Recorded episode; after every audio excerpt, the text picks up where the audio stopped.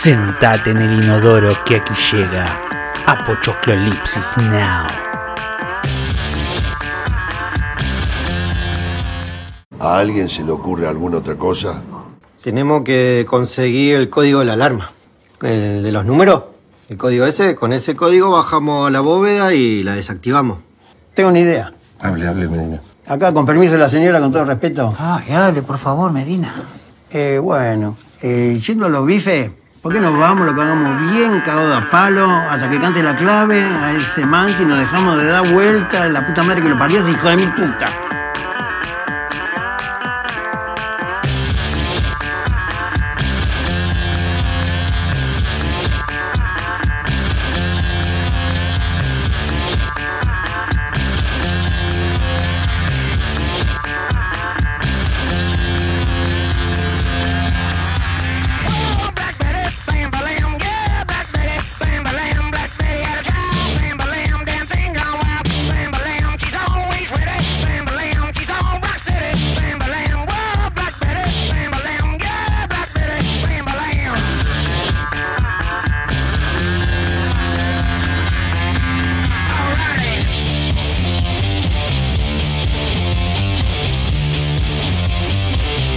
¿Qué es el cine?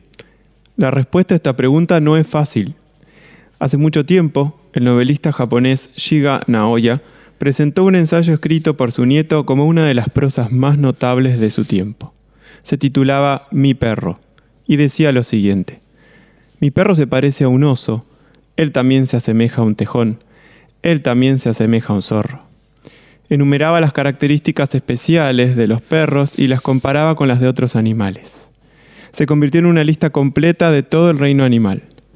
Sin embargo, el ensayo cerró con, pero ya que él es un perro, se parece más a un perro. Recuerdo que estallé en carcajadas al leer este ensayo, pero dice algo muy cierto. El cine es parecido a muchas otras artes. Posee características literarias, también tiene cualidades teatrales. Puede ofrecer puntos de vista filosóficos. Incluye los atributos de la pintura y escultura y también integra elementos musicales, pero al final el cine es el cine. Akira Kurosawa.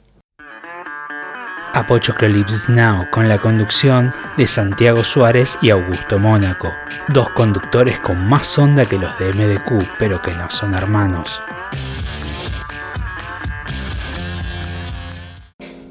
Qué grande, Akira. Eh, Sí, sí, ya diciendo esto era filosófico, imagínense sus películas, por ahí no, no es reconocible actualmente, pero es un gran referente de, del cine y de los que em, nos formamos con, él. Tiene muchas técnicas de, rodaje, de dirección. Y, qué bueno esto de pensar el cine como eh, el resultado de un mestizaje entre distintas artes, como pueden ser la fotografía, eh, la literatura, la música, etc. El cine tiene un poco de todo eso, pero el la resultante, digamos, es única. Ni hablar. Eh, es una reflexión muy interesante porque el teatro. Claro, tiene todo. O sea, el cine, eh, obviamente, no. Es la síntesis de todas las artes. Y es el tataranieto de, la pintura, el nieto del teatro, y, no reniega de eso, ¿no? Pero bueno, tiene su forma de vida propia eh, también. Para quienes lo deseen seguir, eh, Kurosawa tiene más de 30 películas en su filmografía, ¿no? Pero por ahí una de las que más lo conocen es por eh, Rayomón. Rayomón fue una de las pelis que, instaló esto de contar el mismo relato, pero de distintas miradas de a quién le sucede, ¿no? Eso en el cine no pasaba antes. Es muy interesante la película. Siempre, siempre él desde la cultura eh, oriental. ¿eh? Todas sus películas siempre están en ese ambiente y nunca, por el momento hasta el último, no lo traicionó. Claro, esto me hace acordar bastante a, la narrativa de William Faulkner que tiene una, lógica similar de contar un mismo hecho desde, la, desde el punto de vista de distintos personajes. En la Argentina eh, una persona que lo hizo de una manera magistral en la literatura y de hecho so- sobre la novela que voy a hablar se hizo la película, es eh, Marco de Nevi con Rosaura a las 10. Claro. Rosaura a las 10 es Exactamente, sí. Bueno, Referencia después obligada. Akira obviamente es uno de los conocidos ¿por qué? porque también pudo ganar un Oscar, ¿no? A, a película extranjera. Y uno puede estar de acuerdo o no con esos premios de, de la academia, que después uno entrará en, en discusión de si son certeros, reales, fieles y en realidad no tanto, cuando uno ve los premios que van obteniendo pelis a lo largo de los años. Eh, por lo menos lo hizo reconocido, ganó como peli extranjera y, y bueno, y podemos decir que, que- que comparte ese premio con otros grandes, ¿no? Eh, no vamos a comparar tanto, pero el mismo premio se lo llevó eh, Campanella, ¿no? Por el secreto de sus ojos. Eh, pero bueno, los invitamos a ver Kurosawa, sobre todo los sueños de Kurosawa, que es visualmente maravillosa también. Así es, los sueños de Palmiro Kurosawa, ¿no? Sí, del- del- de los montes de- del más allá. Eh, y bueno, eh, así que nos gusta arrancar el programa siempre con palabras de gente que obviamente no- no- nos pasa el trapo, que, que tiene mucho en su haber y que, y que encima son lindas y, y hasta, hasta pedagógicas. Así que así con estas palabras damos inicio entonces a Pochoclolipsis Now. Un programa como los otros, pero distinto. Antes de esta sección de este bloque que, que nos gusta, que es la parte que pop, cool o, actual, de poder hablar de, de lo que se viene en el cine, más allá de que recién, recién eh, a, a fin de, de febrero están queriendo empezar a abrir las salas.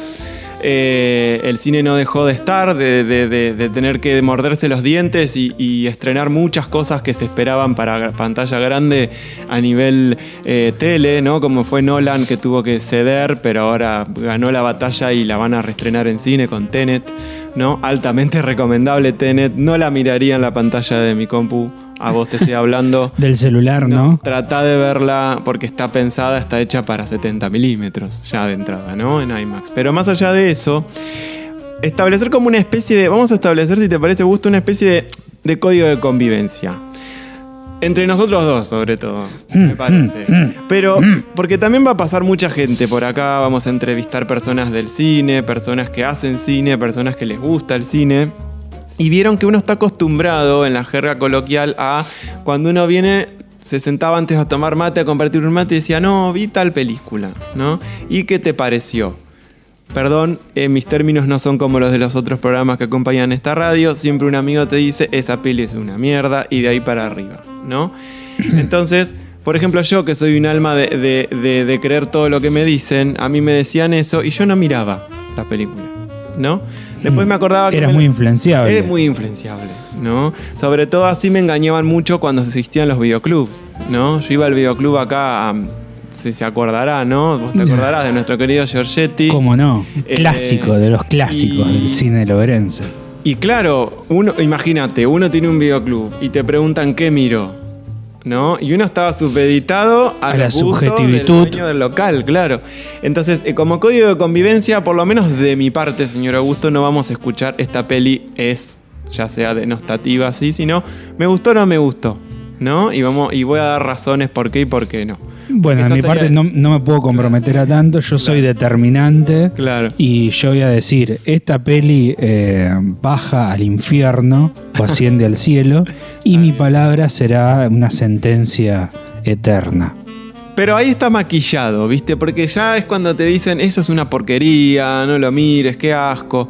Bueno, primero porque siempre explico lo mismo. Eh, para los que nos dedicamos al cine, así sea una peli de Hong Kong que nunca en tu vida por ahí vas a ver, o una actual, duele mucho que digan que una peli es una porquería porque uno trabajó mucho, ¿no? Para esa peli. Después, si no te gustó, qué sé yo, puede pasar. Pero bueno, ahí está nuestro código. De mí van a escuchar como eh, algo más pulido y el señor va a tirar ahí, va a escupir y todo sobre el piso cuando nombre eh, ciertas películas. Creo que eso es parte del código de convivencia. Después matémonos, no hay ningún problema, porque los dos tenemos eh, fundamentos. Exactamente. Me parece, me parece a mí. Por otro lado, todo lo que digamos va a tratar de tener una propuesta didáctica, si se quiere. O sea, que no sea solamente como dos, dos nerds hablando del cine, como va a pasar, más del lado de él, obviamente yo no soy para nada nerd. No, no. Silencio total. Eh, pero que por lo menos se vayan del programa aprendiendo algo más, ¿no? A, a de pronto volver a ver una peli y decir, ah, mira, yo escuché este término, capaz que ahora le entiendo más o, o analizo más, pero no se pasen de lado como típico estudiante de primer año de cine que va al cine y te matan a trompadas porque analizas toda la peli de pe a pa y no dejas en paz a quien fuiste a ver la peli, ¿no? Digo, por las Y- dudas si pasa eso. Igual, bueno, en, en- yo cursé letras y lo que nos decían en Introducción a la Literatura es, aquí van a perder su virginidad lectora. Bueno. es decir, van a perder esa inocencia. Claro, exacto, exacto. Si de quieren, alguna manera pasa eso. claro, van, van a tener que entrar, y mira el término que te tiro, ¿eh? que esto, esto es lo primero que tenés que entender cuando querés empezar el Mm. mundo del cine. Van a tener que entrar en la diégesis. Wow. Ter- diégesis. La diégesis. Me suena, digamos, a, a- A la diegep, no. No, no, a una cuestión, digamos, casi eh, de la iglesia, ¿no? La, Parece. la- la diéresis, ¿no? Mm, Otra cosa, Que- pero a la gramática también, ¿no? No, no, no. La La- diégesis, para que Los lo dos vayan puntitos sabiendo, arriba de la U. Puede ser, está tan mal, pero no tan mal, no, está malísimo. La diégesis que tiene que ver con lograr, lo primero que tiene lo- que lograr una peli o una serie, lo que mire, es que yo logre, a partir de lo verosímil o no, entrar en la diégesis. Es decir, para que sea fácil, en el universo que, ese- que esa propuesta me está planteando. Si yo ya de de ficción. Claro, si yo ya de entrada viste que no entré y ya la mirás con desconfianza, ya Mm. empiezan las críticas, el denostar. Después aprenderemos otro término como la suspensión de la no creencia. Pero ahora es, chicos, entren en nuestra diégesis porque si no nos van a escuchar con una rareza, con una cara medio rara. Claro, o sea, hagan de cuenta que somos personas normales. Exacto. Pero entren en nuestra diégesis, por favor. Así, así se hace más llevadero eh, este programa. Después acu- acuerden de sacarse ese chip cuando... Cuando vean una cuando- peli. Claro, y sobre todo cuando termine este programa, porque puede llegar a ser A menos que quieras quedar re banana, pero siempre vas a tildar de, de snob como vas a un lugar y decís, ah, no, no, entré en la diégesis de esto. Ay, ¿No? sos re linda, pero desde un plano contrapicado. Claro, está todo bien, pero tu diégesis no me va. No, no, no me Claro. cabe. sí. No, eh, sí, no, ese tipo de vocabulario no sirve, evidentemente, para el levante en la Sí, tienda. Si me escucharan todos mis profesores de, de cine, no, no, no me estarían viendo bien, o sí, no sé. Eh, pero bueno, este primer bloque va por ahí porque es la idea un poco hablar también de, de lo que se viene y vamos avisando que somos unos nerds, pero no raro que mencionemos esas cosas raras como, no sé, Kiarostami eh, y todos esos directores que son maravillosos y los amo y supongo que a vos también te gustan. Exactamente. poco van a ser nombrados, salvo en algún análisis, y nos vamos a tirar más a lo popular, a lo que va a, A ser lo- más fácil de encontrar en Netflix. Pochoclero. Claro, en Stremio. Chicos, trabajo mucho del cine, pero tengo que decir que Stremio nos ha salvado la vida. Es, es una gran plataforma, gratis, pero que requiere torrents. Y por ahí está- estás un rato esperando que se cargue la peli, pero está todo lo que necesitan ahí y más. ¿sí? Todo y más Y en más. Stremio. Y más. Bueno, surfeando la- las noticias de, de lo que se viene y que puede ser interesante es, de entrada ya viste que ya desde hace unos años Disney no le importa nada, obviamente se compró todo lo que existe, guarda porque Chao. donde te diste cuenta Disney te compró, Eh, porque ya tienen su poder todo Star Wars, todo Fox, todo Marvel, ¿no es cierto? Está con esta idea, no sé si vos estás de acuerdo, de volver todo lo que ya hizo, pero live action, con personas. Claro. Sí, tipo el Rey León, digamos. Claro, justo el Rey León es todo CGI, ¿no? Es como hasta el, león es todo en compu. Pero esto de. Hablábamos con otra persona de, bueno, Guy Ritchie, que pasó de hacer eh, cosas interesantes o muy de, de directora, a le ofrecen hacer Aladdin. Aladdin, seguro la vieron. Ah, Sí, Aladdin en, en carne y hueso. En carne y hueso, La Bella y la Bestia en su momento que rompió cierta taquilla cuando salió, La Cenicienta, Maléfica, ¿por qué? ¿Por qué dos de Maléficas? La pregunta, ¿por qué una? Si no dos, hay. Eh, ¿Por qué esto de ponerlo eh, en carne viva a los personajes? Estaría bueno saber ¿no? De ustedes que nos están escuchando, si están de acuerdo, si no, si las miran. Si te parece, enlazo con, con las formas de comunicación de, de la radio. Dale, ¿Sí? ¿cómo no? Primero, obviamente, has tenido que entrar en lo posible a www.4kl.com.ar a la sección radio y ahí eh, nos pueden escuchar. Tenemos vías de comunicación, ¿no? Que son el WhatsApp. Te puedes comunicar al 2262-633607. Ahí manda lo que, lo que quieras. Trata de que sea de cine. eh, por lo menos para este programa, ¿sí? Y también, obviamente, no quedamos atrás en las redes. Hay Facebook e Instagram. Los dos los vas a encontrar como 4KL Productora. No obstante, también hay un canal de YouTube de la productora. Ahí van a subir los programas. ¿Sí? Vamos a ir actualizando antes o anticipando de que es la idea también decorar este programa con música que tenga que ver con soundtracks, que al cierre del programa, si lo descubren bien y si no le vamos a decir, todo este soundtrack es de tal película. Se le espoleamos, le espoleamos la película. A, spoilear. Así que eso. Entonces, repetimos 2262-633607, el WhatsApp O el, bot- o el botoncito verde que tienen al lado de. De la página. Sí. En la página, ¿no es cierto? Y si no, no sé si le podemos hacer publicidad, pero también hay una app donde nos pueden escuchar. ¿Cómo ¿o que no? ¿Cómo se llama esa app? En la app es Seno Radio. Seno Radio la descargan, tienen muchas radios locales, inclusive esta.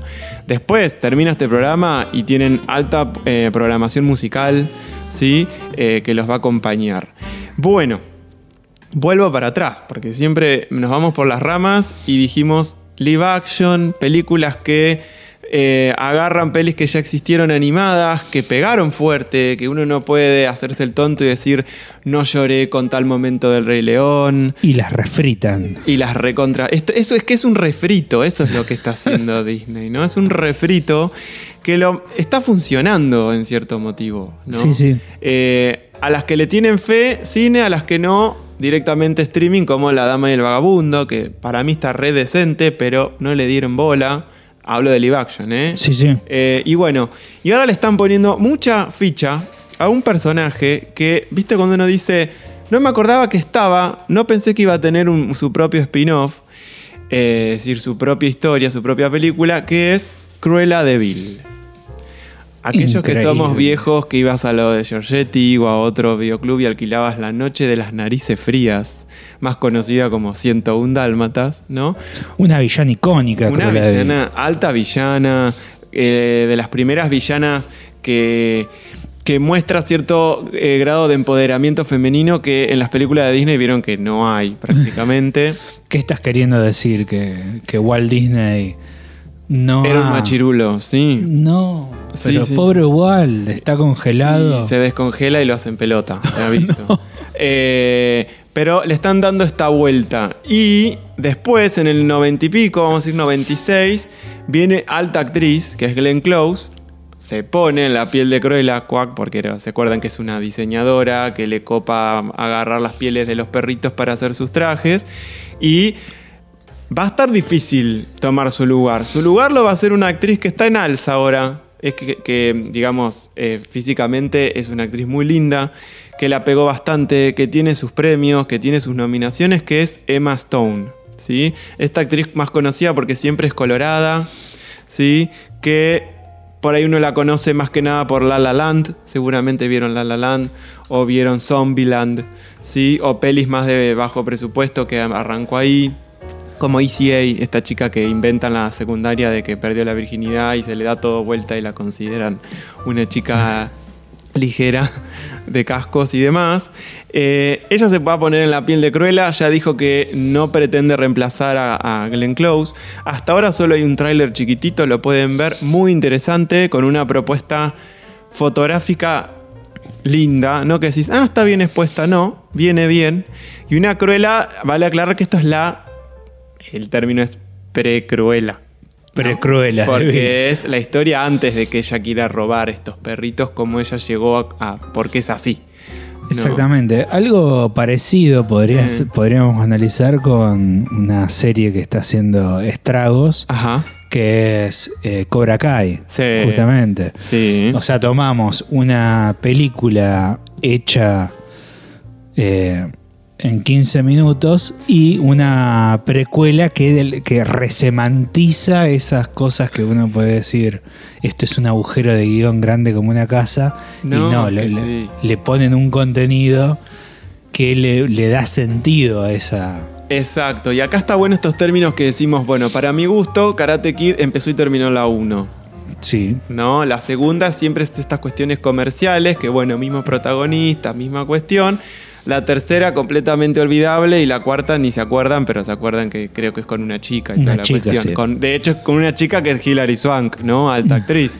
Pero pasó ahí.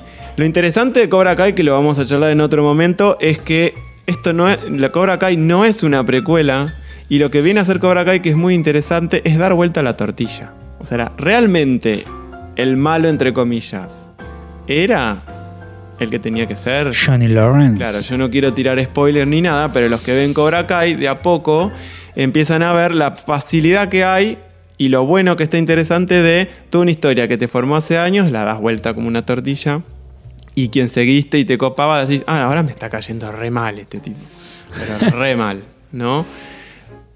Veremos qué pasa con Cobra Kai, vamos después a analizarla. En el caso de Cruella, es una pre-Cruella, ¿sí? Una Cruella joven que se va formando y que les recomiendo ver el tráiler. Nuestra base fundamental de datos es IMDB, que es la base internacional de, de cine, ¿sí? Ahí encuentran todo. Digo, a veces no sé si está tan buena porque de pronto me buscan y estoy yo en IMDB. No. Porque bueno, Qué algo, algo hice en cine y está, estoy ahí en, en los, en los catálogos. Pero pueden ir enterándose de todo, ¿sí? Eso me parece que no mucho más para hablar porque es lo que hay, hay un tráiler. Sí que con estas cuestiones de la pandemia estaba pensada estrenarse el mes que viene. Vamos a ver si Disney Plus la lanza. Yo no creo. Para mí va a esperar a que se abran las salas y, la van a tirar. ¿Sí? Pero es una apuesta fuerte, Cruella, aunque no lo parezca. ¿Sí? Porque en realidad la apuesta más fuerte que se está viniendo es el live action de la sirenita. Que seguramente los que siguen todo esto saben del lío que se armó. Porque se hacen todos los más papistas que el Papa, pero se enojaron porque la sirenita va a ser afroamericana. Ja, ¿no? Qué horror. ¿Cómo si ella es colorada y blanca, ¿no? ¿Cómo? No, no había sirenitas de- de- con otra piel. Pero bueno, otro tema a charlar. Y para bajar un poco esta ansiedad entonces de Cruella, si quieren vayan a ver el tráiler, pero mientras le vamos a dejar el primer tema de este soundtrack, que no le vamos a decir de qué peli es hasta el final, pero ahí les va. Apocalypse Now con la conducción de Santiago Suárez y Augusto Mónaco, dos conductores con más onda que los de MDQ, pero que no son hermanos.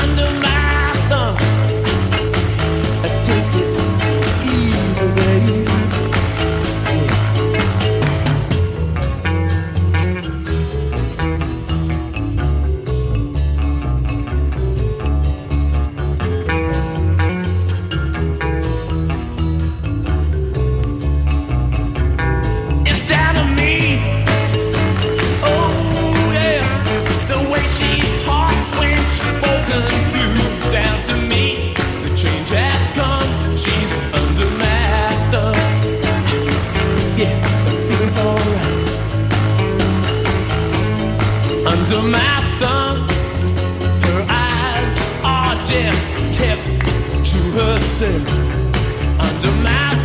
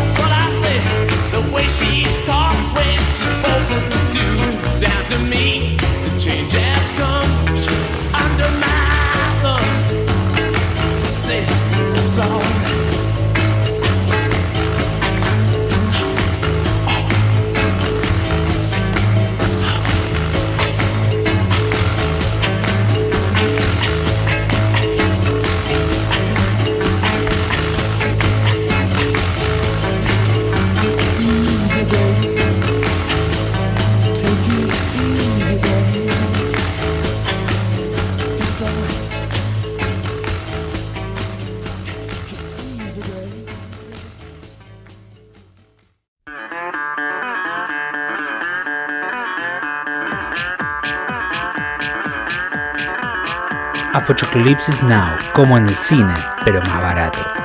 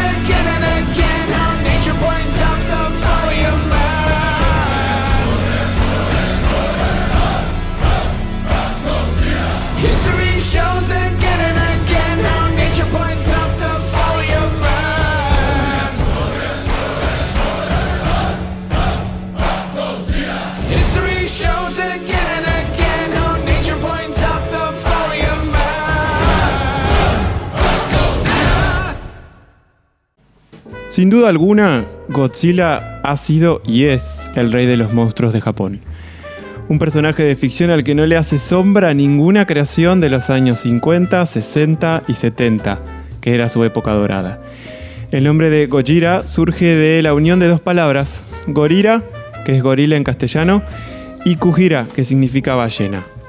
Es decir, se puede pensar que el famoso bicho es un cruce entre gorila y ballena lo dejamos a su imaginación.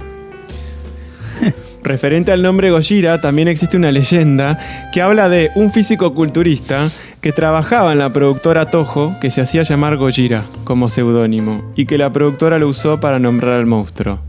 No sé qué es más tierno, pero ese es el eh, mito, por ahí.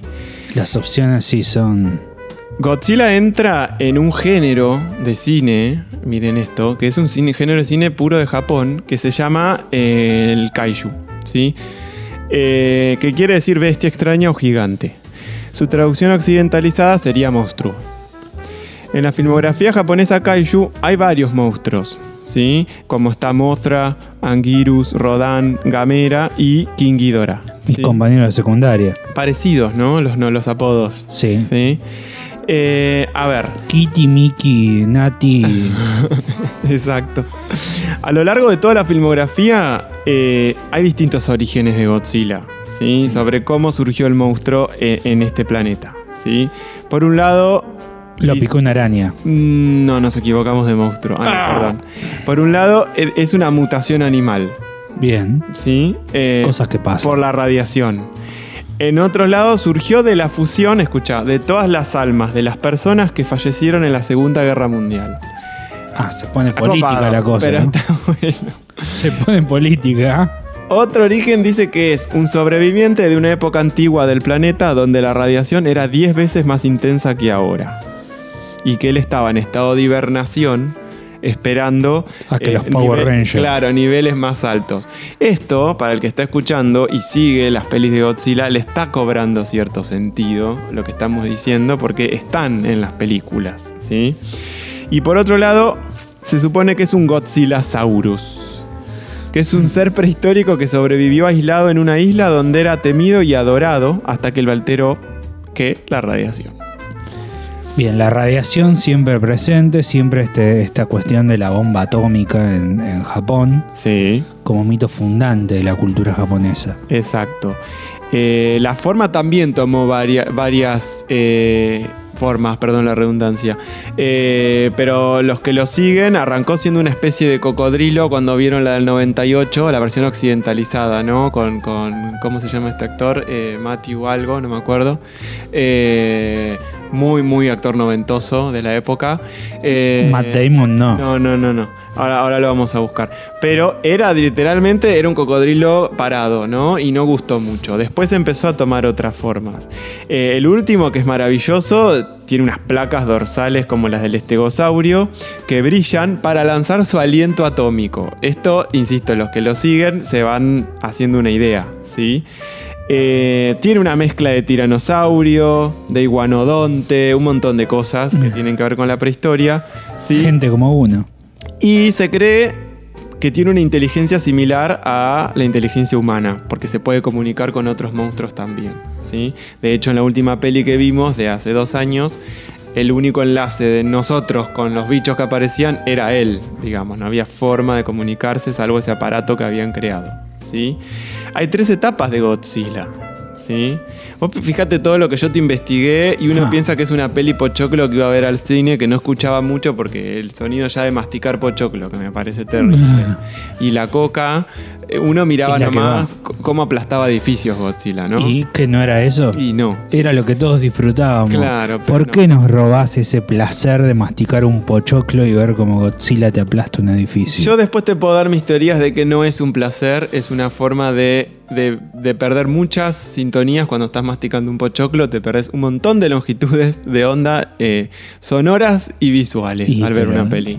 Pero La peli no te aporta el sabor al pochoclo. Y pero yo preferiría no, aunque estas pelis vamos a adquirirlas son pochocleras, ¿no es cierto?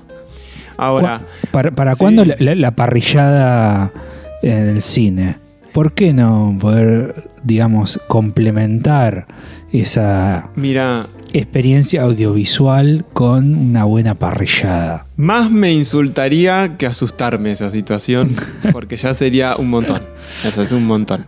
La situación cinematográfica, el entrar en la diégesis, volvemos a repetir, el poder entrar en código, eh, ya con un olor a nacho con queso que te patea directamente la cara, a mí no me gusta. Eh, me parece que perdés un montón de sonidos de frecuencias cuando estás masticando, ¿no? Y el sonido de revolver el pochoclo a mí me brota un poquito. Depende de la peli, yo soy también coherente, o sea, si voy a ver Godzilla no te voy a tirar un improperio si estás haciendo ruido. Si estoy viendo otra cosa que significa que tengo que poner hasta el cuerpo, te vas a ligar un improperio.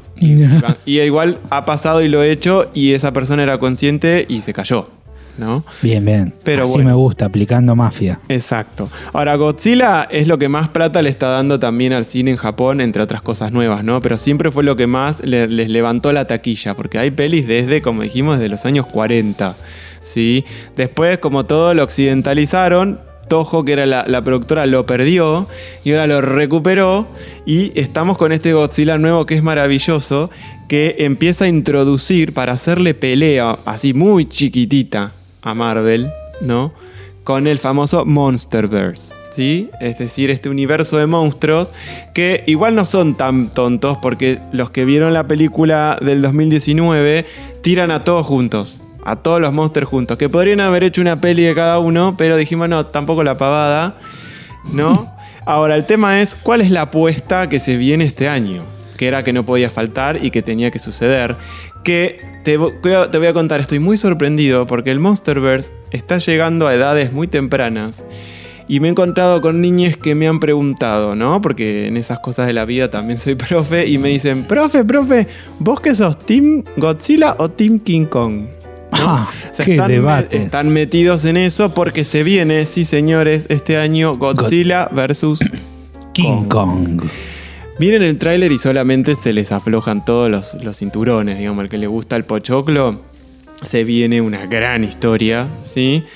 Esperemos, porque la verdad que, por ejemplo, Batman vs. Superman, La, la borré de mi mente directamente, esa película. esa película parecía que iba a romper, eh, Miren, iba a torcer el la línea de tiempo del Yo- universo. me parece fuerte para, un- para este programa de inicio, pero lo tengo que decir. Para mí, Batman ni siquiera es un superhéroe, es un gordito vigilante. Eh, eh, eh, Literal, que funciona de noche, que tira estrellitas, que cuando ya está todo más o menos bien, todo medio muerto, aparece, ¿no? El que no esté de acuerdo, no tengo ningún problema, lo espero en la puerta ahí, en la ahí, en uno de los dos lobos marinos de la municipalidad, lo espero ahí, ningún problema. Ahí lo estoy esperando.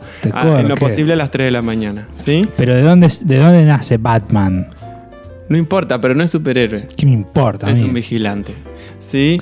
¿Cómo Eh, va a decir que es un vigilante? Es un Batman? vigilante. No, un vigilante, es- un vigilante, no sé, es, Es un vigilante nocturno. Period. Así en inglés te lo digo. Superman es un vigilante. Superman está, es todo lo que está bien. Bueno, ahora nombramos a otro que yo a la cual le respondí a este niño, obviamente soy Team King Kong. O sea, yo lo banco a King Kong y me dicen, ¿en qué planeta pensás que King Kong puede vencer a Godzilla? En este planeta, amigo. Te- estoy seguro que la peli, no sé si gana, pero que raspando libera a todo el mundo, ¿sí? El primer King Kong se estrena en el 33. Si vos pensabas que Godzilla tenía todo este trasfondo, obviamente, imagínate King Kong, década del 30, Estados Unidos, ¿no? Empire State. Claro, todo lo que significa esa época en Estados Unidos viene a cubrir King Kong este lugar. De un principio igual tiene que ver con un investigador que era fanático de los dragones de Komodo, que se trajo un montón a Estados Unidos, se le murieron como 40, le quedaron dos. Los mostró en una exposición, justo estaba un productor muy importante de cine y dijo, ah, me copa el cine y, y la aventura y qué sé yo. Y como charlas y guiones y reuniones, nace este simio gigante, ¿sí? Que también, de, de acuerdo a qué peli, tiene un origen, ¿no? Pero no, no, no da tanto lugar. Es tipo Michael Mayer que- Eh, bueno, claro, más o menos, ¿sí? o Jason, que según la película... Exacto. Eh, ahora, este gorila que es supuestamente viene también del mundo prehistórico, eh, se supone que lo tenían que destruir y vieron la tecnología, los aviones, y en la primer peli ven cómo se está trepando este edificio y se supone que los aviones eh, lo tendrían que, matar, ¿no es cierto? Eh, pero bueno, no funcionó, eso lo sacaron y volvió a la selva tranquilamente él, ¿no? También, como todo en el cine, está muy metido, pero no tan malo, el tema de el mito de la bella y la bestia, más presente que nunca en esta peli. Sí, un mito bastante macabro. No sé si conocés el origen vos de. Y sí, es que lo que pasa que es eh, el síndrome de Estocolmo por excelencia, ¿no? Eh, eh, la bella y la bestia. Pobre bestia, ¿no? Encerrado con esa, con esa mujer que, que lo obligaba a que lave los platos y esas cosas. Exacto, exacto. Eh, pero bueno, solo para que sepas, por las dudas, para uno viste que hace estas pelis con tanto pulmón. eh, la saga solamente de King Kong, estas tres últimas de King Kong, eh, logró una taquilla de 1.481.6 millones de dólares. Y tenía un presupuesto de 515 millones de dólares. Calculad lo que la levantaron, ¿no? Gente como uno. Después cuando comparemos números otro día, eh, vamos a ver que esto es prácticamente una propina de lo que, recu- de lo que recolectó Marvel. Con, e- solo con Endgame. ¿Sí? Pero ah, fíjense los números que estamos hablando. En fin, la parte nerd de decir, mira, estas películas son repochocleras, pero hubo un origen, hubo una intención, así el guion sea lo más simple del mundo, le ponen onda a los guionistas muchas veces y tratan de basarse en algo antes, ¿no? Porque ahora con todo el tema de las huelgas y los quilombos que hay en, la- en las asociaciones de guionistas, siempre el guion empieza bien y por una cuestión termina mal el guion y, la- y así es como es la peli. Pero eh, busquen también ese tráiler, se viene, está planteado para también estos primeros meses del año que se estrene. Yo desconfío, por ahí van a esperar, lo van a estirar un rato, capaz que para vacaciones de invierno, porque como te digo, está, está atrayendo mucho al público infantil. Es una peli que obviamente es violenta, pero viste, como son monstruos y no hay mucha sangre, lo, lo aceptamos, ¿no? Yo igual te digo, soy de- del team guion. Sí. Creo que, que el, que el rubro del guionista eh, está muy... Vapuleado. Sí, la verdad que el pobre guionista se, se esfuerza en armar un guion consistente y viene el director y dice, ah, sí, esta escena explica la historia, pero tengo que elegir entre una buena historia y fuegos artificiales y venden más los fuegos artificiales. Y es un poco decepcionante. Y si querés la plata, sí. ¿no? Sí, Eh, hubo que directores que, torcieron, hubo directores que no, y, y les mandaron un besito y renunciaron en plena producción. Eso, eso ha pasado. No es el caso del muchacho acá. Eh, bueno, estas han sido las recomendaciones de, de este programa. En- por un lado estuvo Cruella. Eh, por el otro lado, eh, Godzilla, vs. Kong, todo a estrenarse supuestamente este año. Eh, y los dejamos con un próximo tema que tiene que ver también con el soundtrack que vamos a ofrecer de la peli al final de este programa.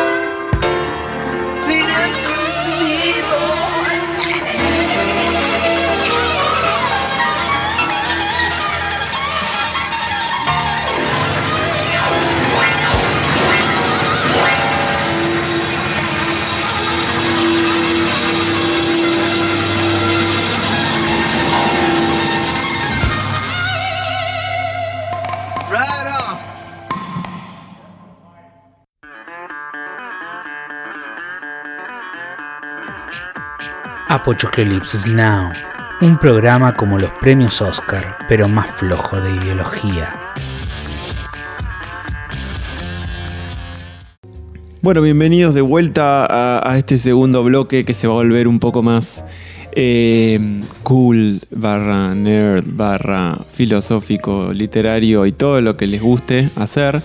Primero mencionar que lo que estaba sonando eh, al principio, para compendio de lo que hablamos de Godzilla y King Kong, estábamos escuchando la canción que se llama Godzilla de Serge Tankan, que es la versión más nueva que hay de la peli, que la verdad que suena fuerte y copado, así que parece interesante. Y después estábamos escuchando una versión de los Rolling Stones que se llama Under My Thumb, ¿sí? que es de esta peli misteriosa que después resolveremos. Pero bueno, ¿qué es lo que se viene ahora? A ver, yo solo lo voy a introducir así, de la siguiente forma. A ver. Érase una vez alguien, un director, que la verdad arrancó muy bien para mi gusto. Eh, hizo algunas cosas interesantes, como una remake del Amanecer de los Muertos, de Romero, y, y lo quise mucho. A raíz de eso agarró popularidad y lanzó una historia épica que ahora vamos a mencionar.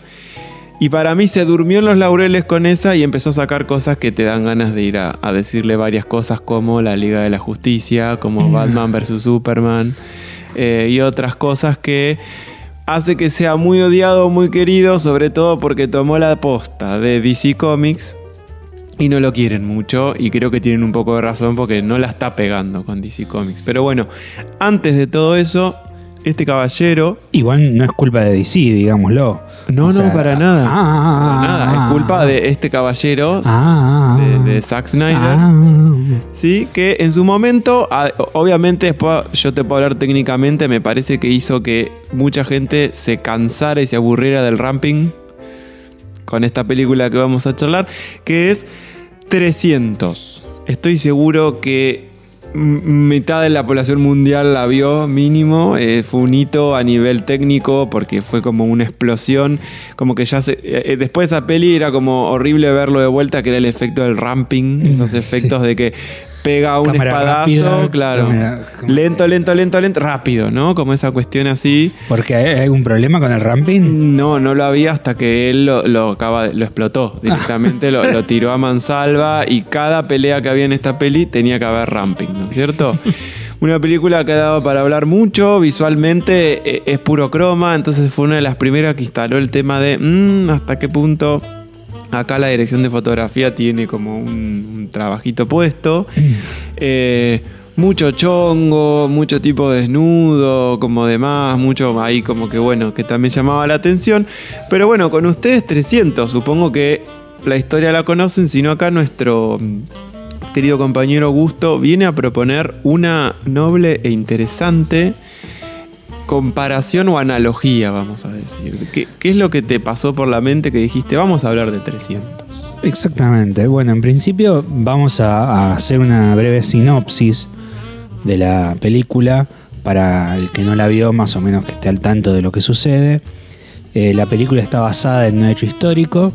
Ese hecho histórico es eh, la Segunda Guerra Médica, la digamos Segunda Guerra entre Grecia y los Medas, por eso médica, que no eran otros que el, el Imperio Persa. La Primera Guerra Médica, el protagonista de parte del Imperio Persa fue el rey Darío, y en la Segunda Guerra Médica el protagonista es su hijo Jerjes. Bueno, eh, Jerjes ya mm, eh, completamente dispuesto a terminar la obra de su padre, decide conquistar a, Grecia, que en ese momento Grecia era una suma de pequeñas ciudades-estado, pequeñas polis, que estaban en guerra entre sí. Entre las que se destacaban dos, que eran Atenas y Esparta. Estamos en la era de oro de la sociedad espartana. Y deciden atacar eh, por la costa y en un momento la costa de Grecia, que es una zona digamos muy montañosa, se estrecha muchísimo al punto tal que el pasaje termina siendo de unos pocos metros de ancho. Ese desfiladero se le conoce como el desfiladero de las Termópilas y es precisamente eh, ahí donde se va a suceder eh, el centro narrativo de esta película, el núcleo narrativo. En ese desfiladero de las Termópilas, un grupo de 300 espartanos, acompañados de otros griegos, van a mm, lograr detener durante muchísimo tiempo al ejército de Jerjes. Y esa va a ser, más allá de que los espartanos van a morir, eh, esto, este grupo de 300 espartanos eh, de alguna manera logran derrotar a 10.000 persas. Bueno, después obviamente se descubrió que no eran 300 espartanos, sino que eran 300 espartanos y muchísimos griegos más, pero bueno. la película lo plantea así, son Claro. 300 contra el imperio. Había que darle esa espectacularidad a, a la lucha. ¿no? Exactamente. De ese Rodrigo Santoro, este actor brasileño que levantó bastante acá, haciendo de Cersei, ¿no? Contra Gerard Butler. Ahí, ahí después empezó a perder la panza, ¿no? A aparecer la panza de Gerard Butler, ¿no? Quise decir. Exactamente, después tuvieron como su momento de gloria, pero lo interesante de esta película que esta es que mm, esta película nos permite eh, analizar algo que, mm, que trataremos de fundamentar en, en este programa y en los siguientes, y es que originalmente la literatura era un espacio de debate político y en el caso de Estados Unidos, Estados Unidos, a partir de, la popularidad del cine, sobre todo en los años 20, empieza a eh, utilizar, a darse cuenta el poderoso, la poderosa herramienta que era el cine para comunicar mensajes. No es casual, por ejemplo, que el senador McCarthy eh, comience justamente la persecución a los comunistas en- en Hollywood. Claro. Eh, esto eh, viene acompañado también de algunas imposiciones de Estados Unidos, eh, impone su cultura a través del cine. Podemos hablar de un imperialismo cultural y eh, obliga, digamos, a las productoras a mostrar la bandera estadounidense, eso bueno, ya es algo bastante conocido. Claro.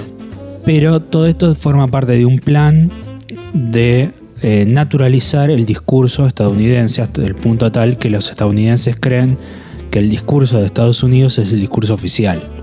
O sea, creen que todo el mundo piensa como piensa Estados Unidos en parte por esta cuestión, exceptuando algunos grupos, digamos, críticos, pero digamos la, la masa ciudadana estadounidense cree que ese discurso oficial es el discurso normal y único.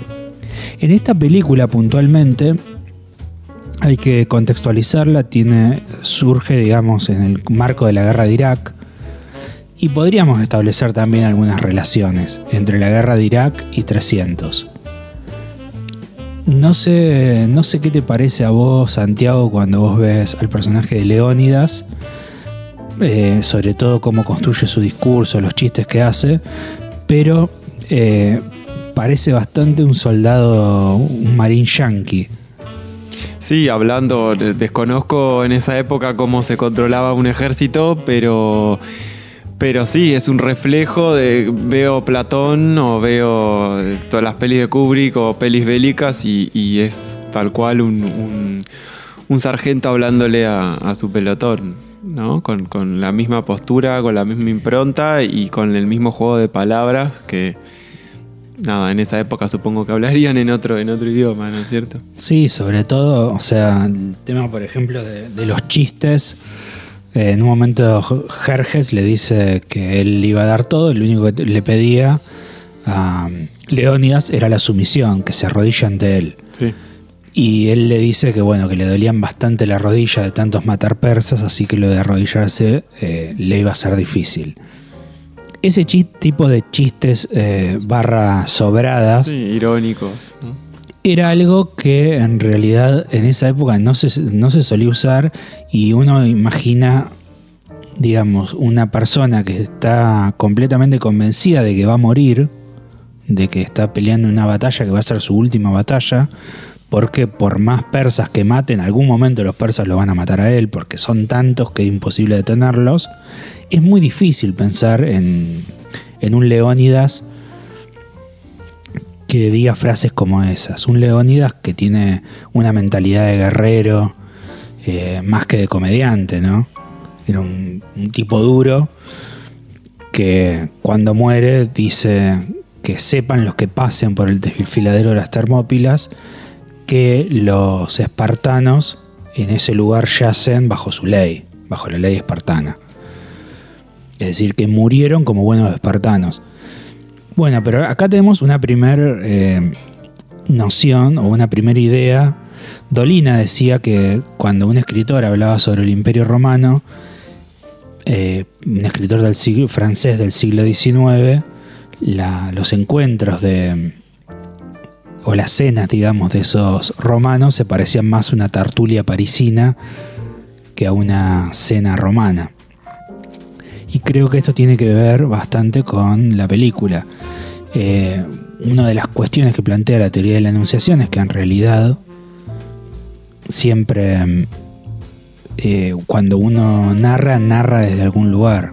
Uno no puede narrar desde ningún lugar. Y siempre el lugar desde que narra tiene que ver con los temas que a uno le interesan. Entonces uno se pregunta, ¿qué le interesa a Estados Unidos de la, la batalla de las Termópilas? En el marco de la guerra de Irak. Bueno, el imperio persa justamente es el gran eh, antecedente histórico que tienen los países árabes. El imperio persa eh, es el antecedente del imperio otomano, que es el antecedente de todos los países árabes, más Turquía y algunos países más. Es la zona de influencia, digamos. Y eh, uno puede pensar casi en un Jerjes como en un Saddam Hussein en este marco. Y hablar también que, que el, estreno de la peli, el estreno, ¿no? Ni hablar lo que es la preproducción, se dio en, en el corazón de esa guerra. Estamos hablando de do- 2003 más o menos. No, 2006 y la guerra arrancó en el 2003. O sea que, que tiene un mensaje, si lo vemos ahí, muy directo. Eh, por ahí para enlazarlo con lo que vos mencionás de, y un poco de cómo arrancamos el programa con lo que dice Kurosawa justo esta peli, está bueno la mirada que le das, porque a mi entender, es- esta peli fue un conjunto de todo, buscando la espectacularidad, pero lo que se tomó más que la historia fue el relato de la novela gráfica de Miller. Entonces, si ustedes se acuerdan, la peli está más basada en el look de la peli, porque ojalá se hubieran visto así, ¿no? Con ese Sí, sepia, esa cuestión en esa época, pero eh, tratar de reproducir lo más que se pueda un cómic en la forma visual con... No estamos diciendo que los cómics no los tengan, de hecho hay cómics que tienen mejores arcos dramáticos que pelis de que hay hechas basadas en cómics, o sea, pero no, han priori- no priorizaron, como vos decís por ahí, el arco dramático de Leónidas, sino que lo llevaron más como, como la tragedia griega, justamente esto de representar un pensamiento o un carácter y no alguien con, con volumen, ¿no? Para mostrar lo que vos mencionabas a continuación. Exactamente. Sí, de hecho es... Bueno, ahora que vos nombrás eh, esta idea del cómic, eh, me parece que en el caso de Miller tiene que ver también con la estética de Miller, que es una estética, digamos, más irreverente, más a lo Tarantino, eh, que no le interesa demasiado la historicidad, pero en la película me da la sensación de que eh, ha- hay una- un intento, digamos, de dejar un mensaje que no estaba en el cómic. Entonces eso nos lleva a pensar qué mensaje quiere dejar Estados Unidos a partir de esta película, en el marco de la guerra de Irak. Una palabra que es bastante recurrente o una, digamos, antinomia recurrente de la película es eh, libertad versus esclavitud. Siempre se plantea que la esclavitud eh, forma parte del imperio persa y que la libertad forma parte de los griegos. Bueno, eh, esto digamos es acá hay una una anacronía absoluta porque en realidad más allá de que los griegos en ese momento estuviesen experimentando la democracia, sobre todo en Atenas, no en Esparta, es muy loco pensar que ellos, ellos digamos, luchaban por la libertad. En todo caso, luchaban por su libertad, para ellos no ser esclavos de los persas. Pero los griegos tenían un sistema basado en el esclavismo. Los persas, eh, lo, perdón, los eh, espartanos eran soldados y el resto de las actividades eran llevadas adelante por esclavos en Esparta. Es decir, toda tarea que no sea la guerra la hacían los esclavos. Entonces Esparta era claramente un pueblo esclavista. Y a su vez muchos hombres que peleaban para Jerjes eran hombres libres. Diríamos que la gran mayoría de los soldados eran hombres libres. Entonces, este, esta, mm, mentira, digamos, que se- en la que se insiste durante tanto tiempo en la película, evidentemente eh, tiene algún tipo de, sentido. Y me parece que tiene que ver con esta idea de, de hablar de Saddam Hussein como de un dictador eh, y de Estados Unidos como de una democracia. O sea, Estados Unidos lucha por la libertad y Saddam Hussein lucha por la esclavitud. Eh, bueno, esto es bastante extraño porque antes de que Saddam Hussein se rebele contra Estados Unidos, Estados Unidos no decía absolutamente nada de mm, Saddam Hussein.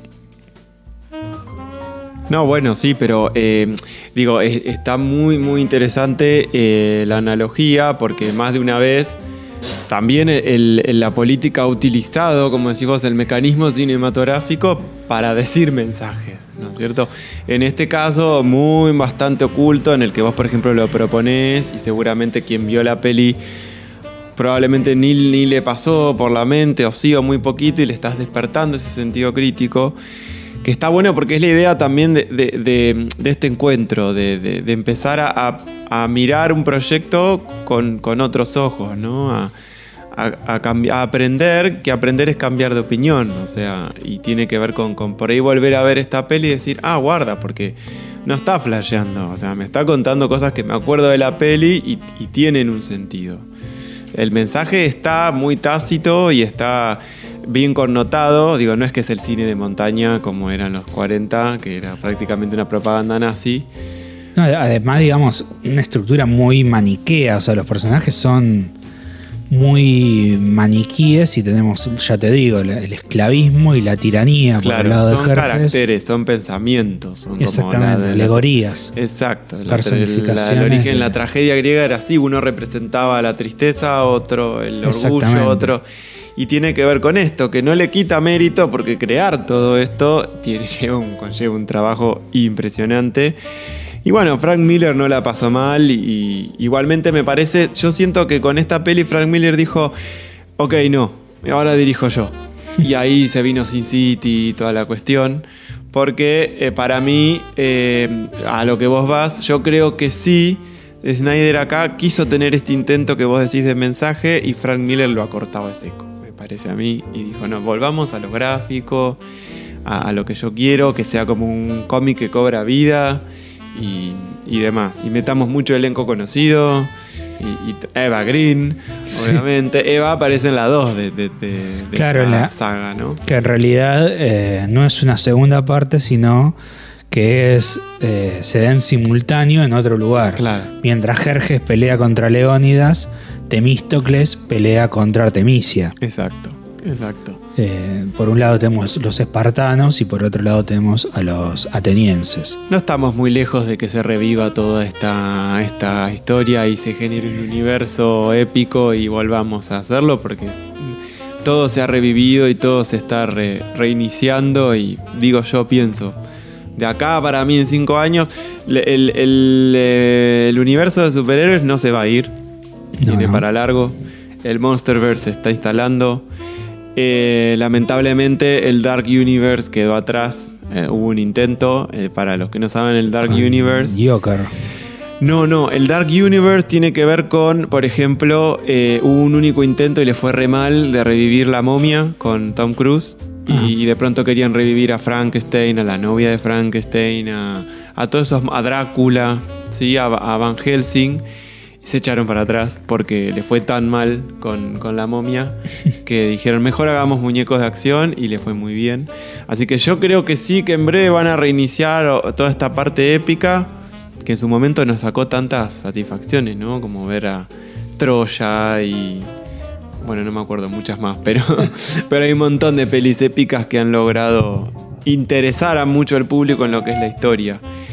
Eh, bueno, me parece un relato interesante. Yo los invitaría, me parece, nos estás invitando a que la volvamos a ver y, y ver si encontramos esto que vos viste, porque por ahí no lo vemos nosotros. Sí, hay, y, y en realidad, digamos, hay mucho más, se podría desarrollar en una segunda parte. Eh, digamos, la idea es no extendernos demasiado, porque ya, ya llevamos como 20 minutos hablando de, de esta cuestión. Solo de 300. Y de la guerra de Irak. Y de la guerra de Irak.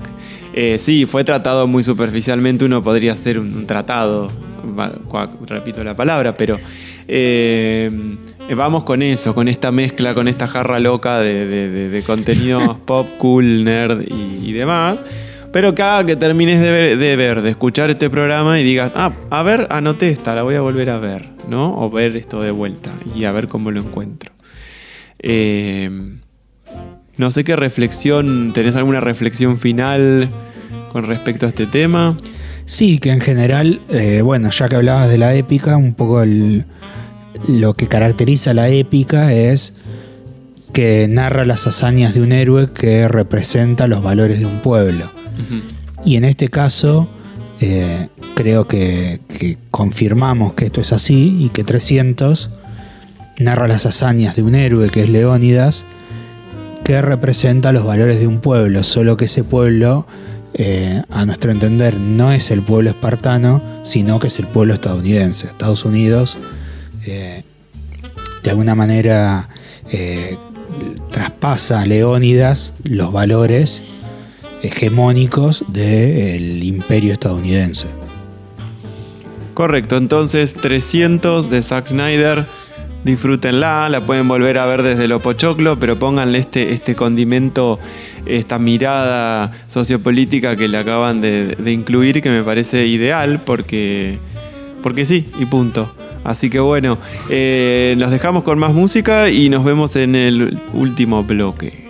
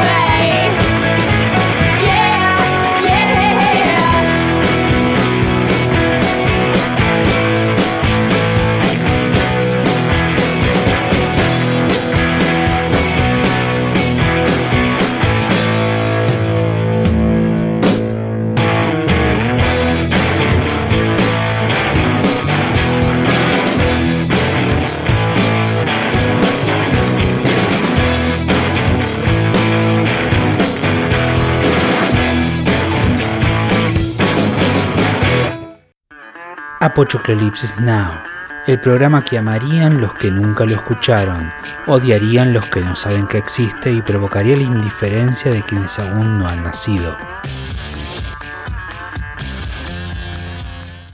Bueno, lo que estábamos escuchando anteriormente era eh, la canción eh, de una banda que se llama Plum Tree. Eh, tiene que ver con la peli, no les voy a decir el nombre de la canción porque si no se las voy a, a spoilear, porque el nombre de la canción es el nombre de la peli, Mm. así que no voy a decir nada. Me jugó a la cabeza que era de Shakira el tema. Mm, Shakira se las escribió. Ja. Pero no. Eh, obviamente con estas modernidades ustedes seguramente usaron la aplicación Shazam y me buscaron la canción. Pero eh, les digo que es una peli que a mí me gusta mucho y que después vamos a develar cuál es. Ahora, peli, como digo, la peli que vamos a develar después fue en su momento comercial. Ahora se volvió de culto por ciertas cuestiones. Pero ahora llegó un momento en este último bloque que es la recomendación oscura. Dicen, dicen los manuales, los libros de, iluminación y, y la vida, de que eh, la oscuridad no es ausencia de luz. Te la voy a repetir porque esa frase es fuerte. La oscuridad no es la ausencia de luz. Us, us. Quiere decir que acá la recomendación oscura tiene que ver con que a esta peli no se le dio tanta luz como se le podría haber dado en términos de visibilización. ¿Por qué? Porque es un tema jodido. Hmm. Y la recomendación oscura ya les decimos que son pelis con temas, algunos jodidos y otros no tanto, pero ya vamos con tapones de punta. ¿Sí? La recomendación de, de- de este programa para que la your busquen. in your face, Hollywood. In Your Face Hollywood es una peli re hollywoodense porque tiene una prota- un protagónico muy hollywoodense. La peli se llama Womb, que en inglés significa, en español, útero. ¿Sí? El director es Benedict Flieghoff, ¿sí? Obviamente es un director eh, europeo. Una peli de producción alemana, húngara, francesa. Eh, uno dice, ay, qué embole. Ahora, yo te digo, escúchame, protagonista Eva Green. Listo, me enamoré. Ya está. Me enamoré ¿No? perdidamente de Bagrim. E- Eva Green eh, para mí es todo lo que está bien y todo lo que es personajes que son raros y oscuros va Eva Green. ¿No? Es como, no le conozco uno que sea como eh, blanco, impoluto. O sea, nunca podría haber hecho Mary Poppins ella con él. no, no. No le queda bien tampoco. Bueno, Canceriana Eva Grimm también. mm, desconozco. Sí, sí, Desconozco. canceriana. Mirá qué bien. Y tiene una hermana gemela. Datos que, no suman dato. absolutamente No, no, sí. nada. A mí me encantan esos datos, me encantan.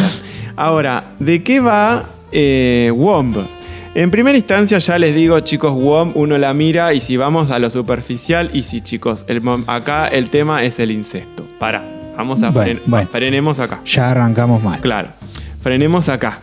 Porque eh, el incesto.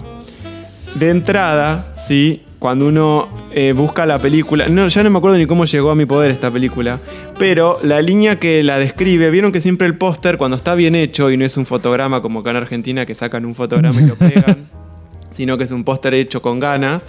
Siempre está el título, que por lo general semiológicamente se dice que es un aglutinador sémico, que tiene que ver con debería resumir toda la película, Ah. siempre es así. Pero después vieron que viene una frase que es como, como la premisa. Claro, que casi es la premisa de la película. uno no se da Scream cuenta. vigila quien llamas, por ejemplo. Exacto. Pero bueno, el, el tagline de esta película es ¿Cuáles son las consecuencias de dar a luz a tu novio muerto? Se va poniendo oscura la cuestión. Ahora, la peli yo no les puedo decir en términos de fotografía, sinopsis. es preciosa, está hecha en 35 milímetros, es una peli que eh, data del año eh, 2010, cuando ya el fílmico estaba empezando a morir. Y acá dijeron, vamos con 35 milímetros, muchas escenas de exterior en una playa aislada ahí. Y en definitiva, la peli, ¿por qué es interesante para mi gusto? Va a plantear una forma de contar cómo es el Edipo, ¿no? Desde una historia rara. Es decir, en este futuro no tan lejano, pero sí con un tinte distópico, existe la posibilidad de clonar ¿sí? a gente que ya no está, pero la forma de, de hacerlo es gestándolos. ¿No? Entonces el personaje de Eva Green, que se llama Rebeca, eh, vamos a ver una media hora bastante larga que podría no estar, pero es linda igual porque se ve linda, que es como ella se conoce con él. ¿sí? No, no, no es una peli en la que diga me estás spoileando esto, porque lo interesante de la peli es lo que les voy a contar lo siguiente. Esto sucede, o sea, ella, eh, producto de un accidente, va a fallecer su novio con el permiso de los padres del novio que acceden, eh, lo clona y lo gesta. La condición es, yo todo bien, pero no vuelvas. O sea, o sea, andate y aislate a esta isla donde va esta gente rara y gesta a sus familiares, ¿no? Y bueno, ella se muda ahí, lo gesta, lo va a parir, lo tiene.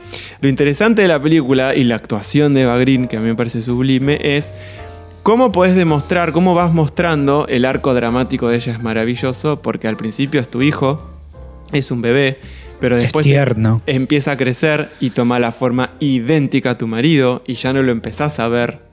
¿No? Con los Mm. ojos de hijo, pero a su vez está el Edipo de que él también te empieza a ver ¿no? Como en el Edipo, como un, como un objeto de, de deseo, ¿no? Y toda esta historia que es el crecimiento de él, de ellos dos juntos, de él en adolescencia y con sus primeras novias y ella con una bronca mirándolo y cuando está dormido lo mira con deseo.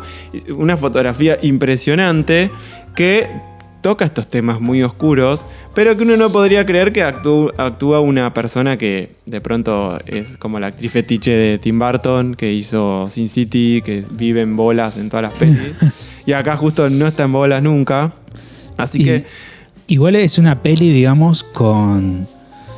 Que, pare- que este esto que vos planteás de que transcurre en una isla sí, casi abandonada, prácticamente no, no hay paisaje, es un, un universo, digamos, donde eh, los personajes tienen un protagonismo absoluto. Sí, unos interiores preciosos, cálidos, eh, eh, maneja muy bien la iluminación cálida versus la fría. Se ve que el material virgen elegido fue el específico para que se note bien el frío de, de esa playa tan solitaria, ¿no? Eh, de la soledad de estos personajes. Esa playa blanca. Eh, Muy blanca, hay una escena muy linda donde ella eh, lo está paseando de chiquitito, ¿no? No se anima a decirle a sus vecinas que es, que es su marido. Y la vecina le dice, no tengas vergüenza porque esa nena que ves corriendo ahí es mi mamá, ¿no? Te genera una especie rara esta película de hasta de pensar y decir, guarda, porque es algo que no es tan lejano y no sé, No, de hecho es, Bien. perfe- es- es perfectamente posible, digamos, desde la clonación. Es factible, es factible. Así que esta es la recomendación oscura. Me parece que es sublime en actuación. La dirección está perfecta. No tiene nada más conocido que eso el director. Eh, son todas pelis de, hechas allá en, en Europa. Así que no les puedo recomendar nada. Pero de última, si son muy de seguir eh, el cast y no la, la historia eh, y les gusta Eva Green, me parece que la van a pasar bien. No es una peli para ver un viernes después de, la, de toda una semana de laburo porque tiene un ritmo de una persona que va creciendo. O sea, no, no tiene el ritmo de King Kong. O sea, mírenla con amor. Pero aprecien para mí lo que es una actuación espectacular. De estar acostumbrados de ver una Eva Green que se hace la mala o estas cuestiones que no tiene que ponerle mucha onda. ¿sí? A una fotografía que está eh, eh, a merced de la historia, que eso no suele pasar. Y que se ve perfectamente el grano del 35 milímetros, que es maravilloso. Y hace rato que no estaba pasando. Así que esa es la recomendación oscura. Los dejamos nuevamente con una canción del soundtrack que venimos recomendando y ya volvemos y nos despedimos.